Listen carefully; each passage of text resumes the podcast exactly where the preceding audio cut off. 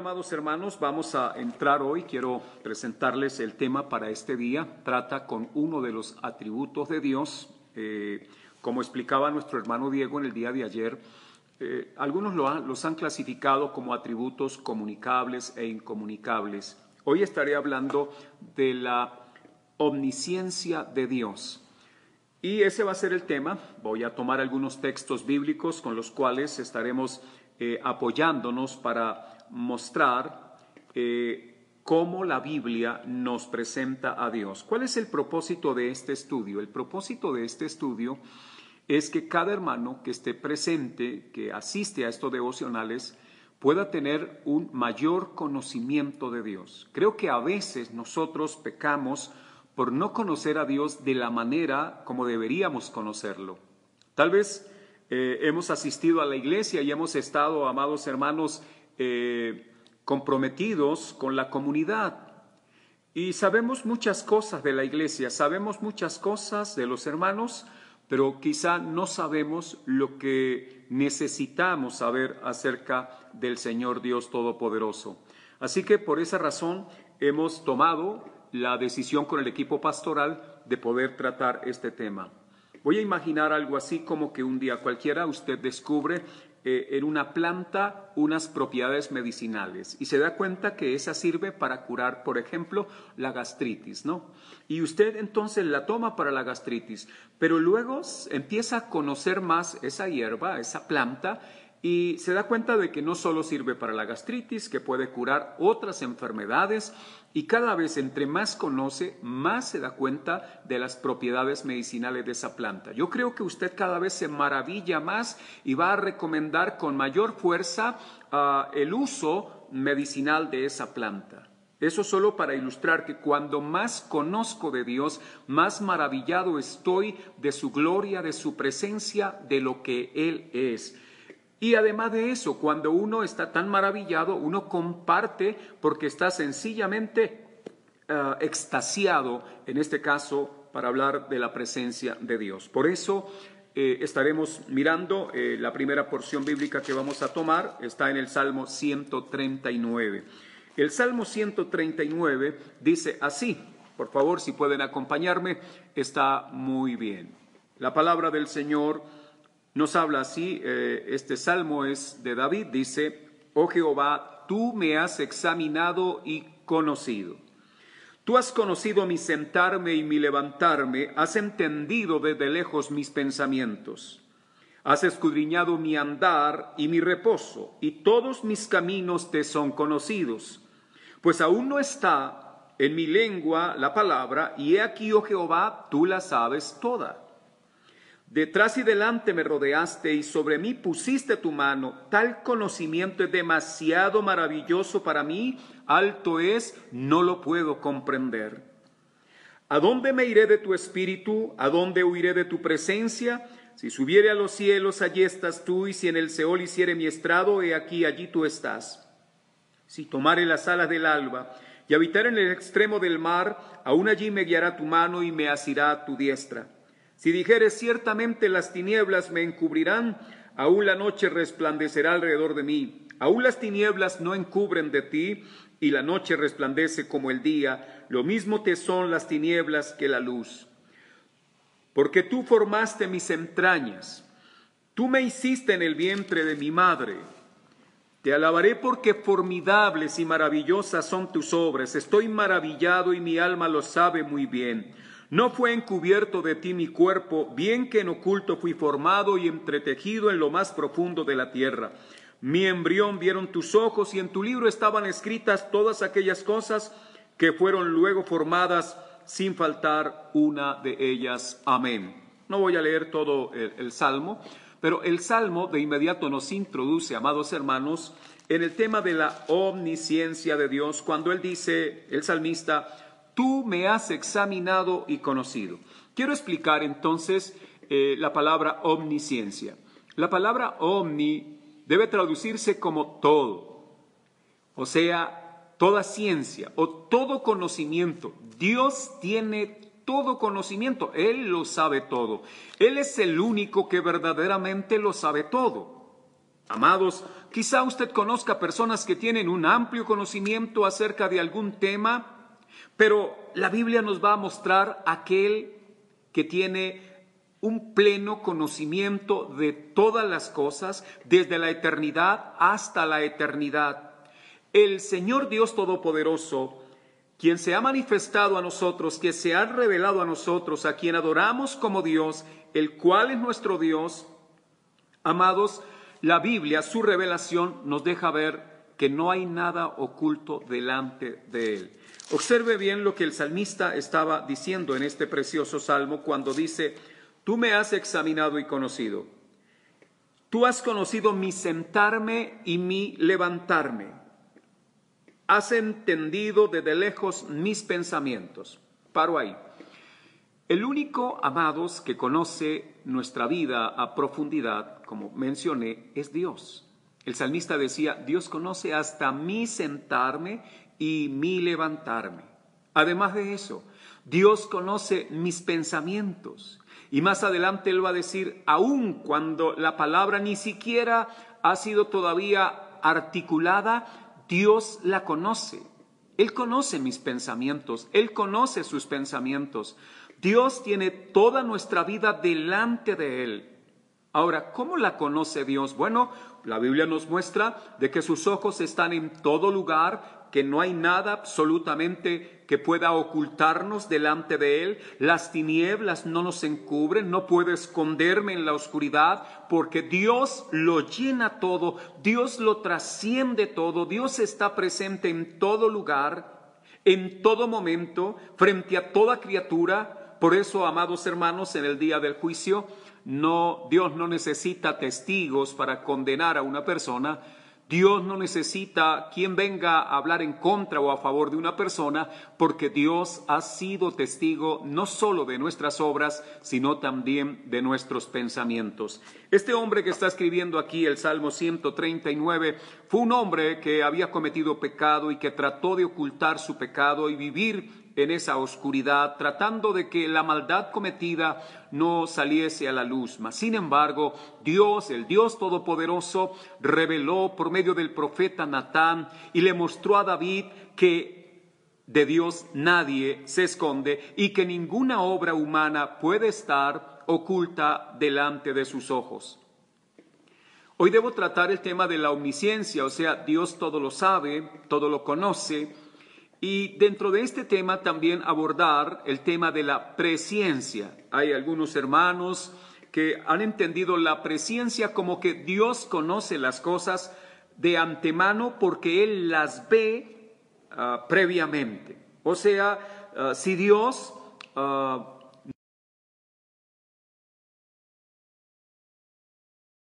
Eh, y quisiera explicarlo de esta forma. ¿Por qué lo sabe todo? Bueno, según el Salmo 139 dice que lo que estaba pasando en la vida de David era que Dios lo había conocido aún antes de que él saliera a la luz, o sea, desde el vientre de la madre, pero cuando vamos a las escrituras, nosotros nos damos cuenta de que Dios conoce todas las cosas porque Él las planeó, Él las diseñó, Él las organizó desde la eternidad. Quiero con esto solo dejarles a ustedes en mente es que Dios no necesita mirar hacia el futuro para conocer algo. Dios no es un vidente, Dios es el creador. Y en la omnisciencia de Dios, Dios conoció todas las cosas en la eternidad. O sea, algunos mencionan la expresión desde la eternidad pasada o algo así. No, Dios es eterno, en Él no hay pasado, no hay presente y no hay futuro. Yo sé que estas cosas para nuestra mente no es algo muy cómodo por razón de que tenemos unos formatos muy lógicos y cuando decimos que Dios ah, es el mismo ayer, hoy, por los siglos, a veces nos cuesta entenderlo así, pero aquí estoy hablando de que Dios en la eternidad, antes que existiera todo, antes que diera comienzo al tiempo, porque los seres humanos estamos regidos por la línea del tiempo. El tiempo es una creación de Dios. Antes de que Dios creara el tiempo, en la infinita sabiduría, en el infinito poder de Él, diseñó un plan perfecto para luego ponerlo en evidencia o para llevarlo al, campo de lo concreto. Quiere decir que en el, en el Salmo 139 se nos habla de un libro en el, en el cual estaban escritas todas las cosas. Esto respecto a la vida de David. Pero podemos nosotros también mirar en la palabra de Dios que Dios todo lo planeó y por cuanto lo planeó, determinó cómo debían acontecer las cosas, cómo debían desarrollarse. Recuerdan que también los miércoles hemos venido en las horas de la noche hablando sobre el libro de Daniel y mostrábamos hace unos miércoles atrás acerca de cómo Dios ah, reveló a Daniel los reinos que vendrían posteriormente. ¿Cómo es que Dios puede revelarle a Daniel eso de manera anticipada? ¿Acaso es que Dios mira hacia el futuro? Entonces identifica lo que va a pasar o estaba revelándole a Daniel porque él había planeado que las cosas pasaran así. Yo debo inclinarme por lo segundo. Dios conoce las cosas porque Él las planeó. Algo así como un libretista de una novela, eh, el cual ha hecho todo el libreto, conoce desde el comienzo hasta el final todo el desarrollo de la trama que se va a presentar a los televidentes, a las personas que van a estar frente a una pantalla. Eh, quizá para la persona que está allí, él queda pensando, bueno, ¿qué va a pasar mañana? Los capítulos siempre cierran con, ah, dejan la inquietud, ¿verdad? Enganchan a la persona para que al otro día pueda enterarse de que, cómo se va a desarrollar esa circunstancia o ese evento. Entonces, pero eso para el libretista no es nada nuevo, el libretista conoce todos los pasos porque él fue el que los escribió, no porque él puede ver quizá eh, el primero que pudo ver la serie ya eh, elaborada. No, eh, es porque él fue el que escribió toda la novela, de tal manera que él conoce el final, cómo se va a terminar toda esa trama. Así que en el caso de la Biblia, yo puedo decirles, amados hermanos, que el Dios de la Escritura lo planeó todo. Mire, hay algo que dice Jeremías respecto a la destrucción de Jerusalén y a mí siempre me ha llamado la atención este pasaje de la Escritura. ¿Por qué razón? Porque, bueno, Jeremías había sido levantado para profetizarle al pueblo y decirle, Dios ha dicho esto. Dios hará esto con Judá. Traerá al gobierno de Babilonia y nos va a llevar cautivo durante 70 años. Jeremías le pidió al pueblo y a los gobernantes de aquella época que sencillamente se sometieran al gobierno de Babilonia porque estaba expresado en la voluntad de Dios. Dios le había revelado a Jeremías, pero le reveló eso porque Dios mismo había planeado que tal cosa pasara. Con esto solo aclararles que no debemos confundirnos eh, con la palabra presciencia o eh, preconocimiento, como que Dios puede ver y por eso puede anticipar cosas a causa de que las ve con suficiente anterioridad. Yo no estoy de acuerdo y creo que un estudiante de las, de las escrituras debe notar que no es así, porque eso indicaría que los sucesos en las personas, en el mundo, en la historia, tal como han acontecido, sencillamente Dios solo pudo verlos y tal vez tomar algunas medidas para poder corregir algo que iba a suceder. No puede ser, porque eso indicaría que existen otras fuentes que se encargan de generar las conductas, los comportamientos, las circunstancias, los eventos en la historia de la humanidad. Casi que estaríamos presentando como otras fuerzas paralelas a Dios y que Dios no puede ni siquiera determinar si existen o no, sino que Dios lo único que puede hacer es como anticipar por su previo conocimiento y actuar para quizá hacer algo. No es así como Dios nos presenta en su palabra a quién es Él. Dios se presenta diciéndonos, eh, y por eso estaba llevándolos al libro de, de Lamentaciones, Jeremías escribió el libro de Lamentaciones, y en el capítulo 3, el versículo 37, dice así, quiero que ustedes interpreten este versículo en un contexto de dificultad, de crisis, pero una crisis, amados hermanos, no como la que nosotros estamos viviendo, una crisis a gran escala, porque la destrucción había llegado a la ciudad de Jerusalén y todo estaba desolado, había devastación por todo lado. Y en ese trasfondo o contexto, amados hermanos, histórico, se da esta, esta palabra dada a Jeremías. Dice la palabra de Dios así en el versículo 37, capítulo 3. ¿Quién será aquel que diga, que sucedió algo que el Señor no mandó? Observe bien ese interrogante que nos hace Jeremías. ¿Quién será aquel? ¿Habrá acaso alguna persona que se atreva a decir que sucedió algo que el Señor no mandó? Para Jeremías era importante este conocimiento porque le permite descansar en Dios. No dice Jeremías que lo que había sucedido Dios lo había visto con anterioridad y que por esa razón les había anunciado por la profecía que él le había entregado al pueblo. No está diciendo eso Jeremías. Jeremías está diciendo que nadie podrá levantarse en la tierra para decir que sucedió algo que el Señor no mandó. La palabra aquí es que todo lo que sucede es porque Dios lo ha ordenado, Dios lo ha mandado, Dios lo ha planeado.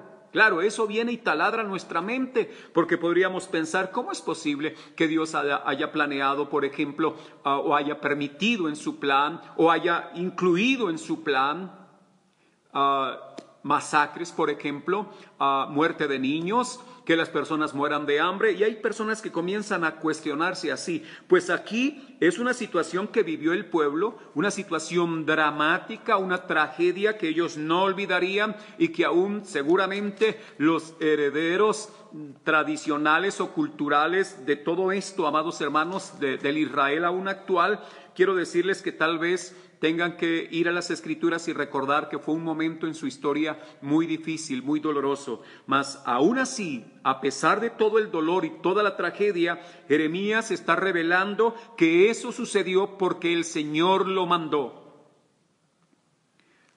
Estamos viviendo una época de algunas dificultades a causa del confinamiento, hay crisis económica, comienza a resentirse, amados hermanos, también la economía del hogar y empezamos a tener dificultades probablemente para pagar algunas deudas, tenemos dificultades para cumplir quizá compromisos de arriendo, de servicios públicos y nos empieza a embargar un poco el, el temor, la angustia. Pero en esta mañana estamos aquí para decirle que el Dios de la Biblia, el Dios que adoramos, el Dios que se nos ha revelado, enviándonos a su Hijo, colocándolo en la cruz para salvarnos, Él sabía que nosotros viviríamos en esta época, no porque lo vio anticipadamente, sino porque Él planeó que nosotros viviéramos en este tiempo. Y en este tiempo Dios ha enviado su mensaje salvador, su palabra gloriosa, el Evangelio, para redimirnos, para rescatarnos de una condición vana, de una condición de perdición. Dios lo ha hecho así.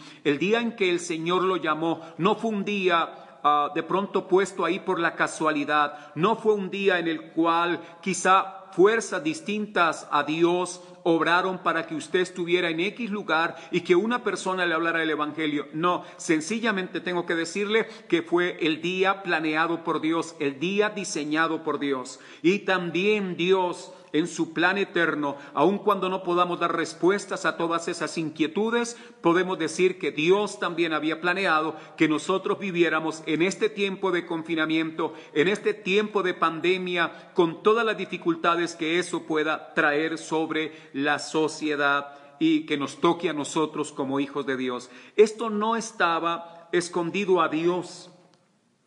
No fue que Dios de pronto como que se descuidó y no alcanzó a ver esto y por lo tanto como que no nos dio una palabra para prevenirnos. No, sencillamente acontece hoy por hoy lo que Dios ha planeado, lo que Dios ha diseñado, lo que Dios ha querido que acontezca. Por lo tanto, no mire esto como una gran tragedia, sino que usted pueda mirar el día a día como lo que Dios planeó, amados hermanos, en la eternidad. Tampoco es algo que Dios planeó hace poco. No fue que Dios se puso a pensar en cualquier momento, viendo la circunstancia de la humanidad, dijo, bueno, creo que esta gente necesita que yo los azote un poco para que me reconozcan a mí. Mi iglesia se está desviando de la verdad, entonces yo voy a hacer esto. No, todo está planeado desde el mismo comienzo. Dios no tiene que ajustar su plan porque sus planes son perfectos. El conocimiento de Dios es perfecto desde la eternidad hasta la eternidad. A nosotros nos embarga la angustia a causa de que no conocemos qué va a pasar mañana. Y eso nos genera mucho temor. Cuando yo entiendo la omnisciencia de Dios, que todo lo conoce, y luego hablaremos de otros atributos de Dios como que por ejemplo, todo lo puede. Entonces, cuando yo tengo un Dios que todo lo sabe y que todo lo puede, yo debería no estar en angustia. ¿Por qué razón? Porque aunque yo no conozca lo que va a pasar mañana, yo conozco que el Dios del cielo me tiene en sus manos y que no importa lo que vaya a suceder mañana, yo estoy en las manos del Altísimo y Dios obrará poderosamente en favor de nosotros según el plan que Él ha diseñado para hacernos más a la imagen de su Hijo. Así que eh, Jeremías en este pasaje de la escritura sencillamente está diciendo, ¿quién será aquel? Y resulta que hoy por hoy hay muchas personas que ah, aún piensan que, bueno, sí, tengo un Dios grande, tengo un Dios poderoso, pero no alcanzan a dimensionar la grandeza del conocimiento de Dios. Quizá hay familias ahora o personas que están escuchando este devocional o que lo escucharán después y dirán, no, pero nadie se ha enterado de mi situación, nadie conoce mi situación, estoy solo y como que quisiera expresarlo. Permítame decirle, usted no ha estado solo porque el Dios de las Escrituras es eterno. Además, el Señor mismo prometió estar con nosotros todos los días. Y está con nosotros amados hermanos, para ayudarnos, para guiarnos, para ah, transformarnos cada día más para su gloria. Pero está también con los impíos para un día cualquiera cuando el Señor se manifieste, digo cualquiera porque no sabemos cuándo será ese día, el día del juicio, Dios será testigo contra ellos, porque Dios estuvo presente cada vez que esa persona cometió pecado. Por eso decía hace un rato, Dios no necesita testigos en el día del juicio, porque Él mismo es el testigo, Él es el testigo fiel y verdadero. Hermanos, Jeremías estaba diciendo en, la, en el versículo 38 también ah, de este mismo eh, libro o documento, dice, de la boca del Altísimo no sale lo malo y lo bueno.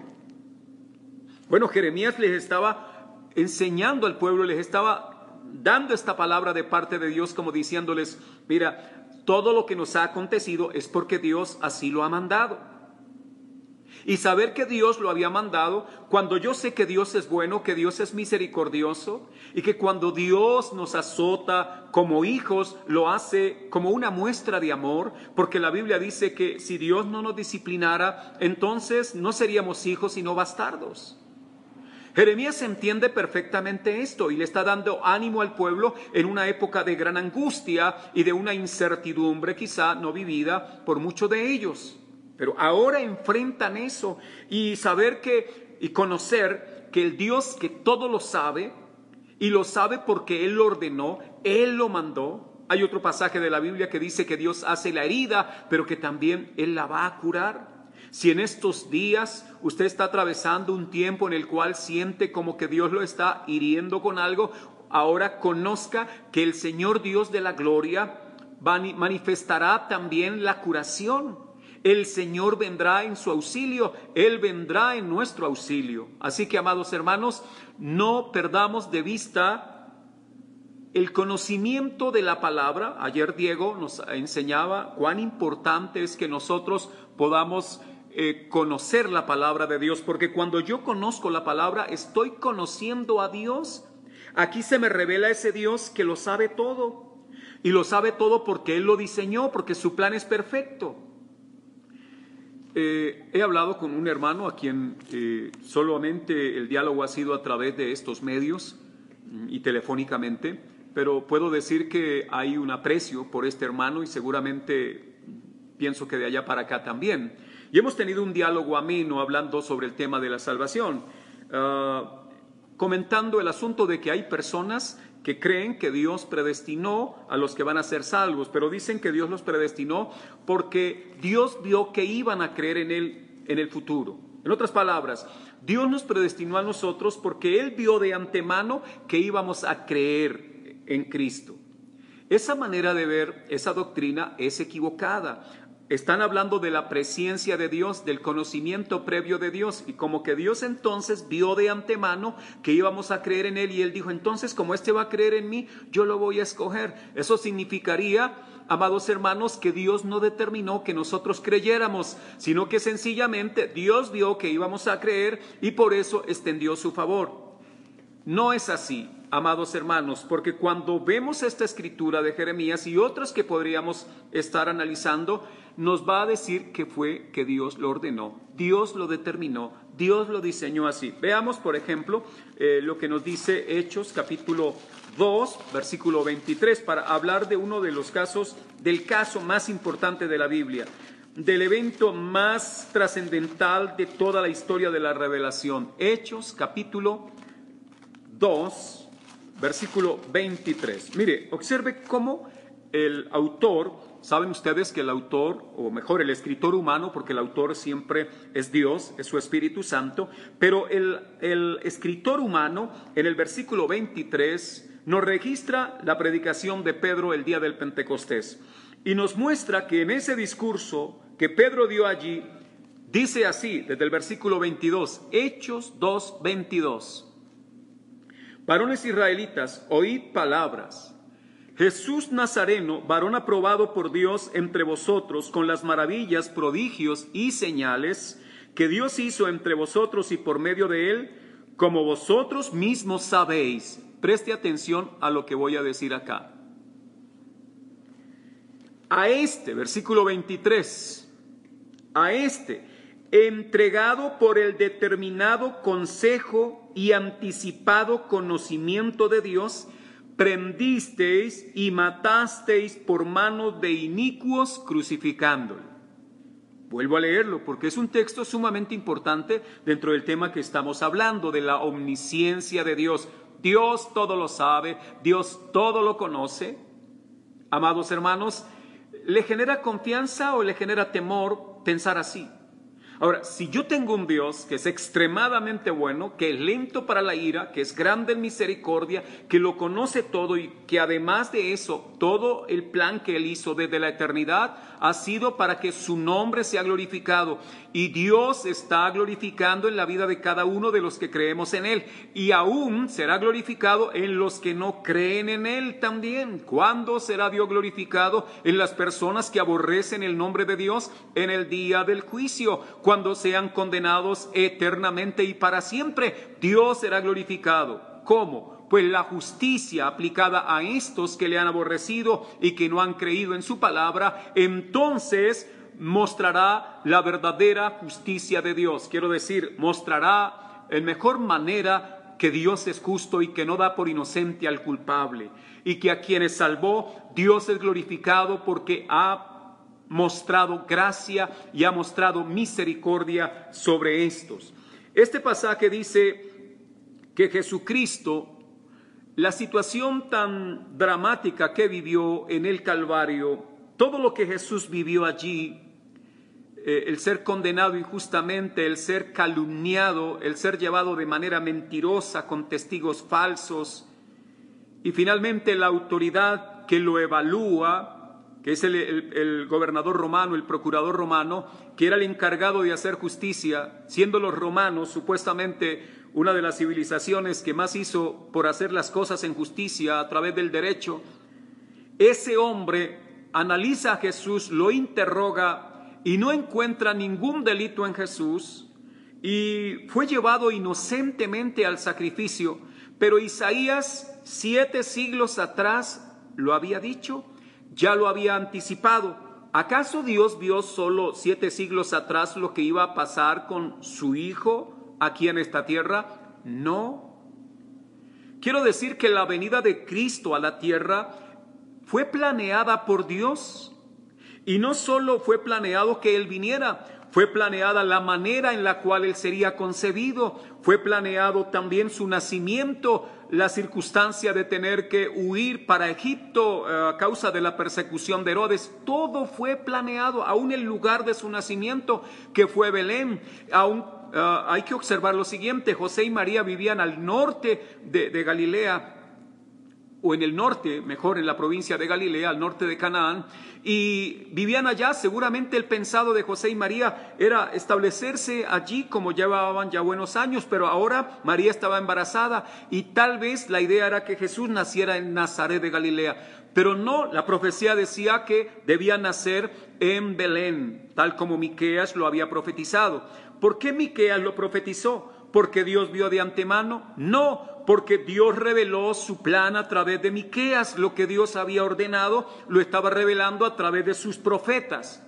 Pedro dice que el Espíritu de Cristo estaba en los profetas para mostrar todo lo concerniente a él. Así que, amados hermanos, nació en Belén y para eso el Dios de la gloria, el Dios que todo lo sabe y que ha hecho que todas las cosas concurran en el propósito de sus planes, movió hasta el mismo emperador, al hombre más poderoso de la tierra en ese tiempo, para que promulgara un edicto con el cual obligar a las personas a censarse o a empadronarse en la ciudad natal o en la ciudad de sus padres. Y eso obligó a José y María a ir a Belén. Y precisamente fue en el tiempo de su alumbramiento, por lo tanto Jesús nació en Belén, cumpliendo Dios su plan. Jamás los planes de Dios van a ser torpedeados por hombre alguno, por poder alguno, porque nada ni nadie se puede anteponer al Dios del cielo. Dios hará lo que le plazca. Dios siempre hará lo que es conforme a su voluntad. Sé que la expresión hacer lo que le plazca podría sonar un poco despectivo, pero mejor es pensar, Dios siempre va a hacer lo que Él quiere, Dios siempre va a hacer su voluntad. Y el plan desde la eternidad es un plan que es conforme a lo que Él desea y solo va a acontecer eso, tanto en la vida suya como en la mía. Estoy hablándole de la vida de Jesús en este pasaje, Hechos 2.23, porque dice, entregado por el determinado consejo y anticipado conocimiento de Dios. Observe bien el orden y la manera en que el apóstol Pedro en su discurso, y lo registra Lucas, dice que Pedro en ese mensaje, en ese sermón, dijo que lo que había acontecido con Jesús era lo que estaba determinado por el consejo de Dios. En otras palabras, era lo que estaba determinado por la sabiduría de Dios. Dios lo planeó sabiamente, Dios lo determinó. Eso de determinar significa que no podía acontecer de otra manera, sino que según el plan de Dios debía ejecutarse de esa forma. ¿Quién ejecuta ese plan? Dios mismo. Es que aquí hay algo supremamente interesante. Cuando nosotros conocemos a Dios y sabemos que Dios hizo un plan y que además Él es el que lo ejecuta, no existe la menor probabilidad de que algo falle. Todo saldrá a la perfección. Por eso las profecías acerca de Cristo, nos decía ayer nuestro hermano Diego, de una cantidad de profecías cumplidas por Cristo. Ahora, eso solo nos deja ver la perfección del plan de Dios. No existe una sola probabilidad, ni por pequeña que sea, de que algo vaya a fallar. Por eso eh, estaba Pedro muy seguro, porque conocía a Dios, porque el Espíritu Santo ahora estaba en él y podía hablar de acuerdo a lo que el Espíritu le estaba revelando y enseñando. Y es que la muerte de Jesús, recuerdan que Pedro antes de la muerte de Cristo había ofrecido inclusive morir con Cristo, o sea, pelear por Cristo, hasta desenfundó su espada queriendo hacer algo en favor del Señor. El Señor mismo le dijo, Pedro, no hagas eso, y lo reprendió. Y Jesús le dijo, ¿acaso no tengo el poder para pedir legiones de ángeles o mejor para ordenar que legiones de ángeles vengan y nos libren? Claro que el Señor tenía el poder. Pero Jesús siendo Dios, sabiendo el plan desde la eternidad, entonces se somete a la voluntad del Padre y las cosas van a pasar tal como Isaías también dijo, como cordero manso fue llevado, enmudeció delante de sus transquiladores y bueno, todo eso estaba ahí ya profetizado. Ahora, la profecía era simplemente unos pequeños chispazos que dejaban ver lo que Dios había planeado desde el principio. Y aquí Lucas, registrando el mensaje de Pedro, dice que fue según lo determinado, no lo visto con anticipación, sino lo determinado por Dios. Iba a suceder según la sabiduría de Dios y además de eso dice, y anticipado conocimiento de Dios. Dios conoce las cosas de forma anticipada porque Él las planeó. No es que Dios vio las cosas de antemano y posterior a eso planeó. No, porque eso indicaría que Dios no es soberano y que existen variables que Dios no controla, pero no es así. Dios lo controla todo, aun cuando muchas veces en nuestra forma de evaluar eventos o circunstancias o determinados tiempos en nuestra historia, pensemos como que Dios ha perdido el control. Jamás Dios, jamás el Dios eterno ha perdido el control. Siempre ha estado el control en su mano. Dice eh, este mismo versículo, a él hablando de Cristo, prendisteis y matasteis por mano de inicuos y crucificándole. ¿Cómo fue posible que esto pasara? Bueno, porque Dios así lo había planeado y Dios lo estaba ejecutando. ¿Quién podrá decirle al Señor que algo está mal y tratar de hacerlo reflexionar? Pero aún más, ¿quién podrá detener la mano de Dios para que no haga algo? Estamos plenamente convencidos y usted que cree en Dios sabe que lo que Dios planeó, eso va a ser. Por ejemplo, Dios planeó, amados hermanos, que al final de los tiempos su Hijo retornara a la tierra. ¿Podemos estar seguros de eso? ¿Acaso fue que Dios vio de antemano que eso iba a acontecer? No, Dios lo planeó. Dios planeó que usted creyera, Dios planeó que usted hoy estuviera aquí en este devocional para escuchar estas palabras y ruego a Dios que el Espíritu Santo ilumine su vida por medio de la Escritura para que podamos llegar a ese conocimiento del Dios que adoramos. Quizá hemos imaginado a un Dios, como señalaba ayer nuestro hermano, hemos imaginado a un Dios y hemos adorado a un Dios producto de la imaginación, pero cuando voy a la escritura me encuentro como, como Dios se revela y se nos revela como el Dios que lo sabe todo. Eso puede ser para unos buena noticia, para otros mala noticia, para una persona que está pecando y tratando de ocultar su pecado, muy mala noticia. Dios lo sabe. Quizá usted piense, nadie me ha visto, se está engañando. Dios lo ha visto. Dios ha sido testigo de su fechoría, de su pecado, de su maldad, de la inclinación de su corazón. Ahora usted dirá, bueno, de la que me salvé porque no lo hice, solo lo pensé, pero quiero decir que quienes pensamos cosas malas, nuestro pensamiento no le es desconocido a Dios, Dios ha conocido nuestro pensamiento.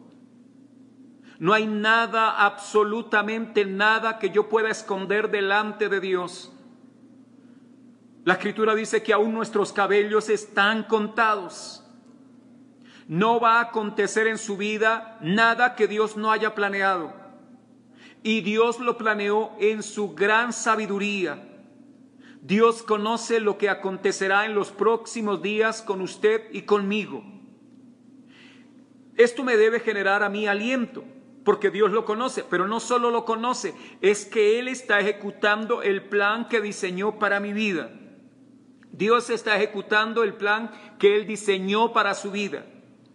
Y usted dirá, pero es que estoy en crisis, estoy en serios problemas, estoy en una enfermedad, como que Dios planeó acaso esta enfermedad. Bueno, si la enfermedad cumple el propósito de hacerlo más a la imagen de Cristo, Ah, y Dios lo está tallando y lo está perfeccionando y lo está purificando a partir usando como medio una enfermedad, sea Dios glorificado, sea Dios exaltado. No es que Dios se ensañó con usted. En algún momento había hablado de una piedra que es llevada por el escultor a su taller y la piedra no es una piedra burda, rústica, pero cuando el, el escultor comienza con el cincel y el martillo a darle forma, comienza entonces a aparecer una hermosa escultura que estaba dentro de la piedra. Ahora, eso estuvo primero en la mente, en la imaginación, la diseñó en su mente el escultor y luego la lleva a la ejecución y al final tendremos una hermosa obra. Pues seguramente si la piedra sintiera diría, ¿por qué no coge otras piedras? ¿Por qué a mí? Pero esa será la piedra que recibirá exaltación, esa será la piedra que estará llena de ah, la virtud del escultor. Pues con esto para decirle que el Señor lo ha escogido a usted para hacerlo a la imagen de Cristo. Ese será el producto final. Usted y yo seremos hechos a la imagen de Cristo. Y para eso Dios diseñó, amados hermanos, pasarnos por momentos de dificultad, pasarnos por momentos de crisis. porque ahí es el, momento donde más necesito de Él y donde más requiero de su misericordia, donde más requiero de que Él venga en mi ayuda, porque me enseña que soy incompetente, que soy incapaz para ayudarme, para auxiliarme a mí mismo. No puedo y necesito de Él. Hermanos, nada de lo que nos ha acontecido ha escapado de lo que Dios ha planeado. No, solo ha acontecido, solo ha acontecido lo que Dios diseñó en la eternidad para su vida y para mi vida. Así que hermanos amados, no entremos en angustia. Debemos evitar estar en angustia. Cuando yo me deleito en la presencia de Dios y sé que Dios me tiene en sus manos, no me importa lo que vaya a pasar mañana, porque estoy en las manos de Dios y Él jamás me abandonará, jamás me dejará. Está angustiado, tiene temor porque quizás su trabajo eh, ya no va a ir más en la empresa, en la compañía donde estaba laborando. No se preocupe, ocúpese de Dios, que Dios ya tiene planeado a dónde le va a llevar, Dios ya tiene planeado lo que va a pasar con usted. Entonces descanse en Dios, alábelo y glorifíquelo. Sencillamente preséntese ante Dios todos los días para decirle, Señor, heme aquí, enséñame a hacer tu voluntad. Los cristianos no estamos interesados en pedirle a Dios que nos revele lo que va a pasar mañana. No nos interesa, hermano. Las personas que tienen la curiosidad por el día de mañana acuden a diferentes fuentes tratando de buscar, por ejemplo, qué va a pasar con su hijo enfermo, sanará o no sanará. Y así por lo general, algunos están pensando si van a encontrar la persona para casarse con la cual van a ser felices. Otros estarán pensando en averiguar si el negocio que emprendieron, si ese emprendimiento tendrá éxito o no los cristianos no nos ocupamos en estar siempre indagando acerca de nuestro futuro y cuando queremos indagarlo lo hacemos en la Biblia, en la palabra de Dios, porque ella nos muestra el destino final, Él nos muestra el resultado final. Así que nosotros sabemos para dónde vamos, no como muchos que no saben para dónde van. Ni siquiera, amados hermanos, pueden ah, tener en su mente la idea de por qué están aquí, pero usted sabe por qué está aquí, de dónde viene, cuál es el propósito de su vida en la tierra y además de eso sabe para dónde va, porque ese conocimiento ha sido revelado por Dios. Cuando dije que no me interesa lo que va a pasar mañana con mi vida, es porque a la verdad eso no me ocupa. Me ocupa saber que estoy en las manos de Dios y que fui llamado para glorificarle y exaltarle y en eso debo ocuparme, trabajando, descansando, estando, amados hermanos, en cualquier otro lugar, ah, quizá haciendo un deporte o descansando en mi casa, leyendo un libro, cualquier cosa que haga. La Biblia dice, si comen o beben, háganlo todo para la gloria de Dios. Ese es nuestro llamado, glorifiquemos a Dios. No angustia, no temor, porque el Dios de los cielos que nos ha salvado en la cruz no solo hizo provisión por nuestros pecados, sino que Él nos sustenta, porque Él sustenta a todas sus criaturas, aún a la más pequeña, insignificante y microscópica expresiones de vida, Dios las sustenta. Como a las grandes bestias. Hay salmos que nos relatan precisamente lo que acontece, amados hermanos, en la creación, lo que pasa, por ejemplo, con las bestias del campo. Dios les provee. Dios no dejará ninguna de sus criaturas. Ahora nosotros valemos más que muchas de esas criaturas. Por eso nos amonesta y nos dice que no, ah, no desconfiemos, y nos trata en algunos momentos por las palabras del Señor diciéndonos, hombres de poca fe, ¿por qué dudan? La angustia es equivalente al nivel de desconfianza que usted tiene en Dios, pero si confía en Dios, usted puede estar seguro y levantarse todos los días para dar gracias, para glorificar al Señor y no ver el asunto, amados hermanos, oscuro, sino poder ver la luz de Cristo obrando en medio de la oscuridad nuestra. Él nos alumbra. Quiero cerrar con lo siguiente. Cuando miro en la palabra de Dios que Dios todo lo sabe, a la verdad, eso me produce un gozo muy grande, me produce un regocijo, porque sé que Él es bueno y que estoy en sus manos y que sus misericordias me sustentan, me cuidan. Entonces, pierdo el temor hacia lo que está por venir. Y cuando voy a la escritura encuentro palabras como las aflicciones presentes no son nada comparables con la gloria venidera que ha de manifestarse para con los hijos de Dios. Hermano, eso tiene que llenarnos a nosotros de motivación, de gozo. Yo sé que algunos dicen, sí, pero mientras llegue ese momento, ¿qué va a pasar acá? ¿Acaso si Dios planeó lo que está al final, no, no ha planeado el resto del trayecto? Claro que Dios lo planeó.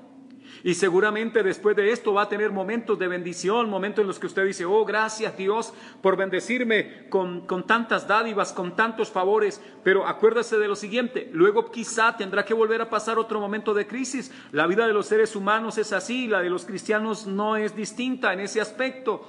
Estaremos bien, luego pasaremos por momentos de dificultad, otra vez allí al taller y salimos a, a ser vistos, expuestos, ¿verdad? En la galería de Dios y nos regocijamos al ver las obras de Dios, pero otra vez tenemos que pasar por el taller para seguir en ese proceso de perfeccionamiento en las manos del Señor. Usted está en las manos de Cristo. El Señor lo conoció a usted y me conoció a mí antes de que el mundo fuera. Y no porque me vio, sino porque Él determinó que yo viviera. Pero no solo determinó que yo viniera a este mundo, sino que Él determinó que la fe me fuese dada y entonces yo creyera en su Hijo amado y fuese salvo. Soy salvo por la gracia de Dios, soy salvo porque Él así lo planeó. Y estoy siendo llevado y usted está siendo llevado a ser conforme a la imagen de su Hijo, porque como dice eh, Efesios, él nos predestinó para ser hechos, nos predestinó en amor para ser hechos conforme a la imagen de su Hijo. Sé que algunos quieren ser como Cristo, pero no pasar por el taller donde Dios con el cincel nos está dando forma.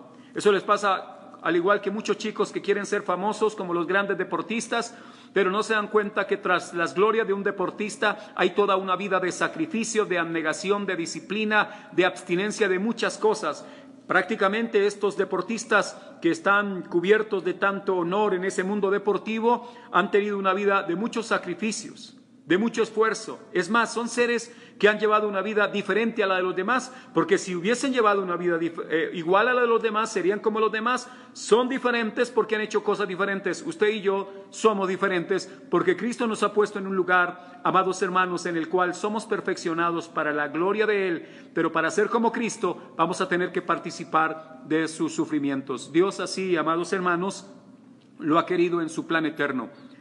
El omnisciente Dios está aquí en esta mañana con usted y conmigo. Él lo sabe todo, lo que usted está pensando ahora, las preguntas que quizá usted quisiera hacer por lo que ha escuchado. Dios lo sabe. Así que, amados hermanos, nada hay oculto delante de Él. Dios conoció el primer pensamiento que se vino a su mente cuando despertó esta mañana. Ah, Dios ha conocido, amados hermanos, nuestras palabras. Tal vez a una persona podamos, podamos decirle, no, yo no dije eso pero delante de Dios no. Así que, hermanos, rindámonos a los pies de aquel que todo lo sabe, pero que también todo lo puede, y nos deleitamos en su gloriosa presencia.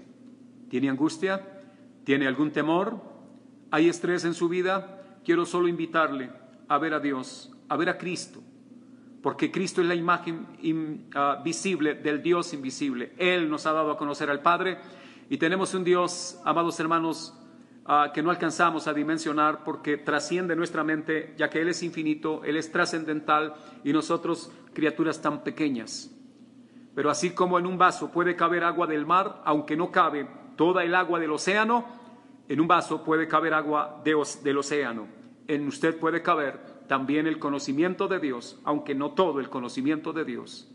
Pero Dios nos ha revelado en su palabra quién es Dios. Y en esa medida sé quién soy yo ahora. Usted sabe quién es en la medida en que Dios se ha revelado a su vida. Y podemos descansar, los invito a eso. Quiero terminar con una oración dando gracias a Dios por su misericordia, por su inmensa bondad. Ah, agradece a Dios estos días, hermano. Yo sé que hay hermanos que están diciendo gracias Dios porque a pesar de la cuarentena, del confinamiento, Dios no ha faltado. ¿Y tiene angustia? Ahora ya hay posibilidad de ir a trabajar, entonces vamos a ir a trabajar y lo vamos a hacer para la gloria de Dios. No lo vamos a hacer pensando en, que ahora que vaya a trabajar voy a comer mejor. No, vamos pensando en trabajaré porque Dios ordenó que debía hacerlo y debo glorificarlo a Él. Así lo quiso el Señor en su sabiduría, en su conocimiento perfecto. Hermanos, oremos. Dios lo bendiga, Dios lo guarde y quiero terminar con una oración.